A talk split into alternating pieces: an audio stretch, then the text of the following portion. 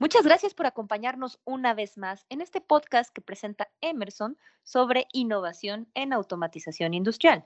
Mi nombre es Ana Matute y el día de hoy tengo un invitado especial que nos acompaña desde Perú. Él es Dani González, es líder de tecnologías inalámbricas en ese país y viene a compartirnos sobre una solución en particular que implementaron ya en algunas compañías mineras en ese país.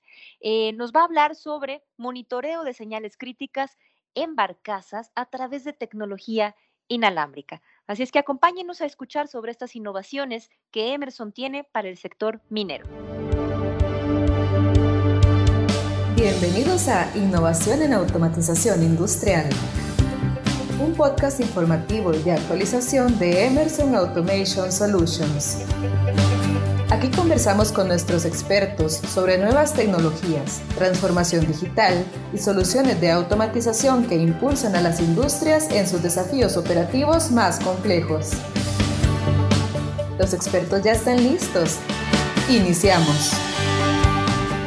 Dani, muchas gracias por acompañarnos y bienvenido a esta mesa de conversación. Hola Anita, ¿qué tal? Muy buenas tardes y saludos a la audiencia Dani, gracias por tomarte un tiempo para compartir con nosotros estas innovaciones que han hecho ustedes allá en Perú para el monitoreo de señales críticas en Barcaza, que entiendo que lo están haciendo además con tecnología inalámbrica. Si te parece, me gustaría que nos contaras para quienes no están tan familiarizados con el proceso minero o que su proceso quizá es diferente o tal vez eh, la, la utilización de los términos es distinta, si nos cuentas un poco qué son las barcazas y cómo funcionan. Perfecto, Anita. Muchas gracias por la, por la consulta, ¿no? Y, y, y, quisiera comentarles un poco a qué nos referimos cuando hablamos de barcazas en un proceso minero. Eh, normalmente eh, todo proceso minero pues tiene unas pozas de desechos. Estas pozas de desechos pues son unas líneas o tuberías que les llamamos acá en Perú de, de que, que, decantan o, se van a, a unas playas o pozas donde el, en este caso la solución que viene con, con material particulado, sólido, ¿no? Este, estos se van decantando en el fondo del, de la poza y, eh, y bueno, queda en la parte superior lo que es el, el agua, ¿no? el, e, el, agua que se, típicamente se le llama agua recuperada, que es succionada justamente por bombas que forman parte de la barcaza. Estas, estas bombas, eh, valga la redundancia, rebombean eh, todo el agua de proceso para nuevamente ser utilizado en el proceso minero. Y acá hay una peculiaridad, ¿no? Eh, estas barcazas normalmente, eh, estas bombas hay que hacerles eh, cierto mantenimiento de manera manual o rutinaria, que es eh, lo que normalmente se hace, ¿no? Entonces, este, van, el personal tiene que acercarse a la barcaza, eh, tomar datos de probablemente de presión, si en la línea hay un, una, una fuerte presión, tomar datos de nivel también, ¿no? De la barcaza, porque si no, de alguna manera el nivel puede caer mucho y, y, la barcaza puede como, como hasta hundirse. Y ya hablando en sí de los activos, que son motores eh, compuestos por bombas también ahí, que necesitamos también monitorear la temperatura en las bobinas de los motores, la vibración, ¿no? Entonces, normalmente los, el personal de planta en minería lo hace o toma estos datos de manera manual eh, hay casos, y, me ha tocado ver también en algunas mineras, donde tiran un cable, pero este cable hay momentos que se, que se rompe. ¿Por qué? Porque la barcaza no es fija y, no se queda en un solo punto durante todo, todo el año, ¿no? sino cada dos, tres meses, eh, dependiendo del operador, este, va desplazándose. y es ahí donde entra a tallar nuestra tecnología inalámbrica que no depende de un cableado y que facilita pues la, la instalación de, de, sensores a batería para transmitir la información sea a un minuto, sea eh, dos minutos, asegurando un tiempo de vida del instrumento con la batería pues de seis, siete años y alertando en este caso al personal de planta eh, a tomar acción sobre algo que pudiera estar pasando con este activo. En líneas generales, es esta la solución que nosotros hemos presentado eh, y, que ya lo estamos este, aplicando ¿no? en, una minera acá en, Perú y, muchas otras que también, la verdad que hay veces que les mostramos las fotos, les decimos, mire, estamos haciendo este tipo de aplicación, la verdad que les gusta mucho, ya tenemos ah, algunas este, aplicaciones nuevas que vamos a, a poder seguramente ayudar o aportar a otros a otros operadores mineros ¿no? en, este tipo de retos. Gracias, Dani. Entonces, lo que estoy entendiendo es que típicamente las compañías lo que hacen es mandar operadores cada determinado tiempo a revisar el estado de salud de la barcaza. Y entonces para eso tienen que subirse al, meterse al agua, llegar hasta las barcazas y nos compartías también que esta es pues no es un agua limpia, pura y cristalina, ¿no? Sino es un agua que viene salida del proceso dependiendo de lo que produzca esa mina, pues puede ser más o menos riesgoso inclusive para los operadores, ¿no? Además, eh, hacerlo de forma manual o, cableado, como compartías, pues también tiene sus riesgos implicados, ¿no? Cableado seguramente hasta, hasta el clima pudiera afectarles, por si se mueve la barcaza, si llueve fuerte o algo, supongo que eso también pudiera afectarles en lo que suceda con ese cable, ¿no? Por ahí se puede perder o eh, desconectarse la señal que están recibiendo, ¿no?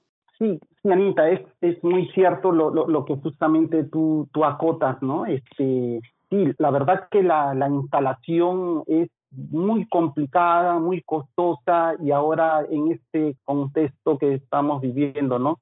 Eh, del COVID, la verdad que hacer ese tipo de, de trabajos, de tirar un cable, y es muy, muy complicado. Es lo que típicamente hacían muchos operadores, pero pasaba el tiempo y el cable se les rompía. Otros utilizaban hasta poner unos radioenlaces con baterías, pero el radioenlace acumulaba las 10, 15 señales, pero se perdía la comunicación del radioenlace y, y se caía también las 15 variables, ¿no? Lo que nosotros ofrecemos en este caso es eh, medición directa. Cada punto, sea vibración, sea temperatura, sea nivel, se apunten directamente a un concentrador que es un gateway que va a estar ubicado probablemente a 300 metros, 400 metros, y reportar de manera directa al concentrador la, la data, ¿no? Entonces, con esto lo que acá le está favoreciendo mucho es que la intervención eh, de manera física al realizar este tipo de rondas manuales eh, disminuya drásticamente, ¿no? Típicamente iban una vez o dos veces a la semana, bueno,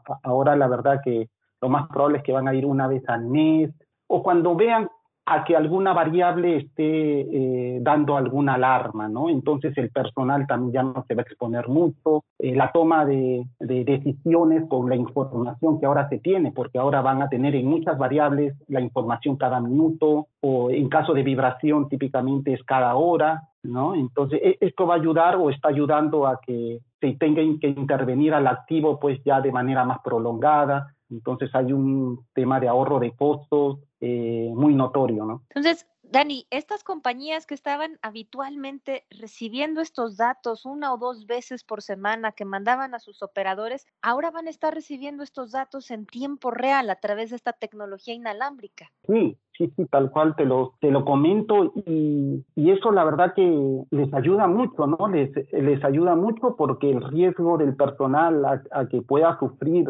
algún accidente, ¿no? nos comentaba un cliente acá en Perú a veces esas maniobras pues las hacían de noche y el costo es muy elevado, ¿no? Las maniobras de mover todos los instrumentos que probablemente lo tenían cableado, que nació así hace más de 10 años, este, les, generaba muchos costos, pero más que los costos era eh, un tema de seguridad, ¿no? Un tema de seguridad porque muchas de estas maniobras se hacían de noche, en algunos casos hay que tomar lancha para llegar a la barcaza, ¿no? Entonces, este, hacerlo de manera inalámbrica y a baterías es una muy buena facilidad Para obtener esta data. Claro, además, eh, como decías, al recibir estas señales constantemente, pues permite que puedan ver y, anticipar todo lo que está pasando con estas bombas, con estos motores, que si se para, pues se para el proceso completo de la mina. Dani, nos decías que esto funciona a través de tecnología inalámbrica. Yo tengo algunas preguntas ahí sobre esta implementación. Una, obviamente, es el tiempo de vida útil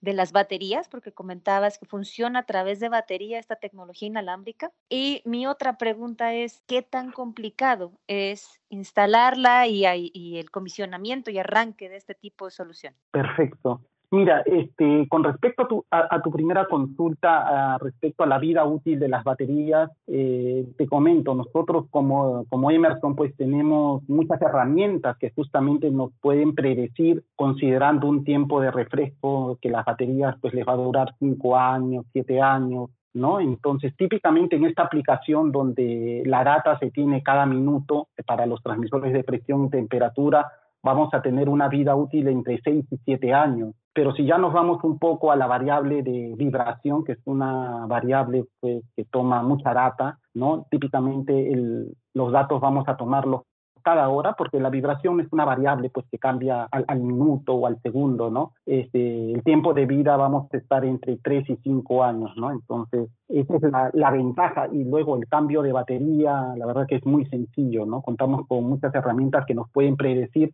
cuánto es de vida útil que le queda a la batería, ¿no? Esa es una, una muy buena flexibilidad o herramientas que contamos nosotros en Emerson. Otro, otra consulta que me decías, el tema de la instalación, que es muy complicado. La, la verdad que la, la, instalación se hizo eh, de manera muy sencilla. El cliente, en este caso, con valga nuestras recomendaciones eh, es que pudo montar los instrumentos, e, ellos hicieron el montaje, los instrumentos en, en, barcaza, solo utilizaron un accesorio de montaje de, para tubería de 2 pulgadas y luego tiraron las señales de temperatura, las señales de vibración, ¿no? No había nada más que hacer, no hay que no debíamos poner alimentación, esto, ya que estos equipos funcionan a batería. Y luego, eh, en el otro extremo, pues teníamos la antena que iba a ir en la caseta eléctrica, ¿no? Y también había un cableado pequeño.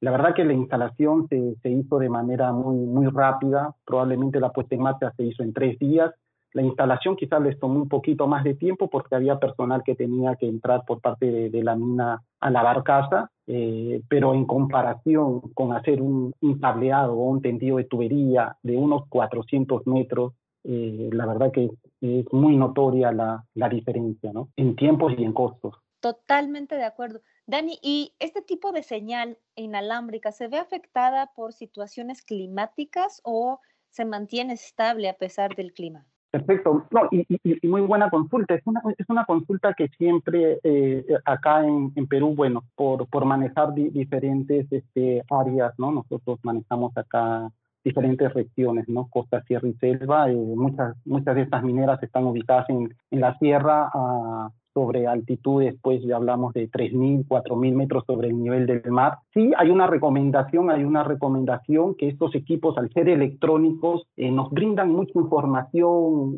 nos ayudan, la, nos facilitan la, la vida, como se dice, pero también hay que tener en cuenta que hay, hay protecciones que, se deben considerar para su instalación, ¿no? Eh, un punto de tierra es muy importante para cualquier equipo electrónico, sea de Emerson o, alguna otra marca, y también el tema de los pararrayos, ¿no? Eh, típicamente las, las, mineras pues este, cuentan ya con este tipo de protección o cobertura, que es algo normal en este tipo de ambientes climáticos, ¿no? Y luego, pero luego los, los equipos están a la intemperie, son, pues tienen un grado de protección IP67, pueden estar este, en medio de la lluvia, ¿no? Sin ningún inconveniente. Dani, muchísimas gracias eh, por compartirnos un poco de esta solución, que es una solución probada, como ya lo decías, algo que ya está funcionando en Perú y que estoy segura que muchas de las compañías, tanto en la zona de Perú como en algunos de los otros países de Latinoamérica, quisieran explorar.